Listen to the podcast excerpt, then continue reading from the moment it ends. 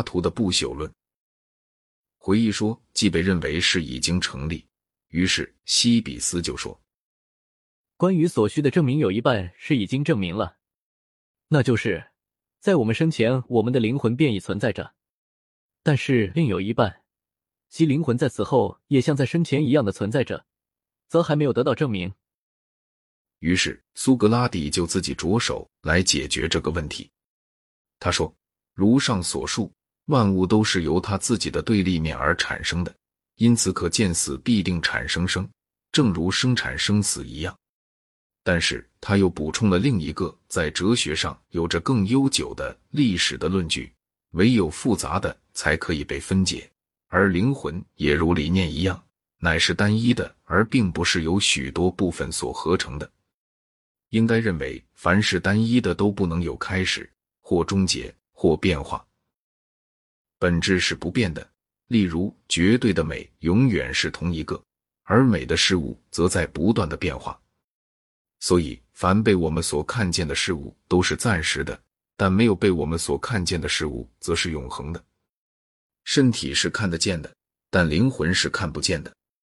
因此，灵魂应该划归为是永恒的那一类的东西。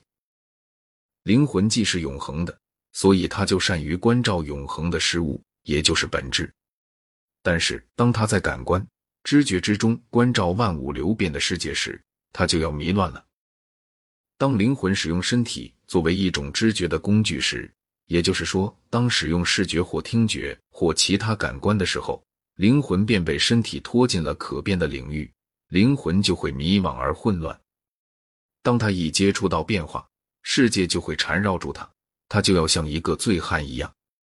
但是，当他返回于其自身之中而进行思索的时候，那么他就进入了另一个世界，那就是纯洁、永恒、不朽与不变的领域。这些都是灵魂的同类，而且只要是当他独自一人而又无拘无束的时候，他就总是和他们生存在一起的。这时候，他就不再陷于错误的道路，他就与不变相感通，而本身也成为不变的了。灵魂的这种状态就叫做智慧。真正哲学家的灵魂在生时已经从肉欲的束缚之下解放了出来，在死后就要到那个看不见的世界里去，与众神在一起享福。但是不纯洁的灵魂爱恋着肉体，便会变成荒冢里的游魂。或者各按其特性而进到动物的身体里面去，或是驴，或是狼，或是鹰。一个虽曾有德，但并不是哲学家的人，则死后就将变为蜜蜂，或黄蜂，或蚂蚁，或者是其他某种群居的有社会性的动物。唯有真正的哲学家死后才升天。凡是不曾研究过哲学的人，以及在世事时。并不是全然纯洁无瑕的人，没有一个是可以与众神同在的。只有爱知识的人才能够。这就是何以真正笃奉哲学的人要并绝肉欲了，并不是他们怕贫穷或者耻辱，而是因为他们意识到灵魂只不过是附着在身体上，在哲学来接引他以前，他只能够通过牢狱中的铁窗。而不能够以他自己，并通过他自己来观看真实的存在，并且由于欲念的缘故，他在自己的被俘期间已经变成了一个主要的同谋犯了。哲学家是有节制的，因为每种快乐和痛苦都是一个把灵魂定住在身体上的钉子，直到最后灵魂也变得和身体一样，并且凡是身体所肯定为真实的，他也都信以为真。说到这里。西米阿斯就提出了毕达哥拉斯的见解，说灵魂乃是一曲音乐，并质问道：如果琴碎了，音乐还能继续存在吗？苏格拉底回答说：灵魂并不是一曲音乐，因为一曲音乐是复杂的，但灵魂则是单一的。此外，他还说，以灵魂为一曲音乐的这种观点是与回忆说已证明了的灵魂预先存在不相符合的。因为在琴以前，音乐并不存在。苏格拉底继续叙述了他自己哲学的发展史，那虽然非常有趣，却与主要的论证没有什么关系。他进一步发挥理念论，而达到了这一结论：理念是存在的，其他事物都分享理念，并从理念得到他们的名字。最后，他还描述了人死以后灵魂的命运：善者升天，恶者入地狱，中间的则入炼狱。这篇对话还描写了他的临终以及他的诀别。他最后的话是：“克里图啊，不欠阿斯克里皮乌斯一纸功绩，你能记得偿还这个债吗？”人们得病好了之后，就向阿斯克里皮乌斯献上一只公鸡。而苏格拉底是害过一生渐发性的寒热病而痊愈了的。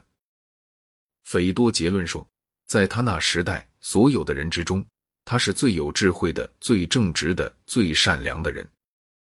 柏拉图笔下的苏格拉底成了后来世世代代哲学家的典型。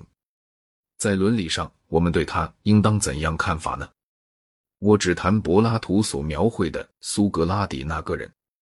他的优点是显著的，他对世俗的成败不介于怀，他是那样的大勇不惧，以至于直到最后的时刻，他始终保持着安详、儒雅与幽默，并且对自己所信仰的真理比对任何其他的事物都更为关怀。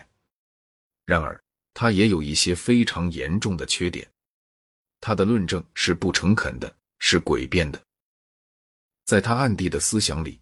他是在运用理智来证明他所喜欢的那些结论，而不是把理智运用于对于知识的无私追求。他也有一些沾沾自喜和油腔滑调的东西，使人联想到一个属于坏的类型的那种传教士。如果临死时他不曾相信他是要与众神在一起享受永恒的福祉，那么他的勇敢就会是更加了不起。苏格拉底不像他的某些前人那样。他在思维上是不科学的，而是一心一意要证明宇宙是投合他的伦理标准的。这是对于真理的背叛，而且是最恶劣的哲学罪恶。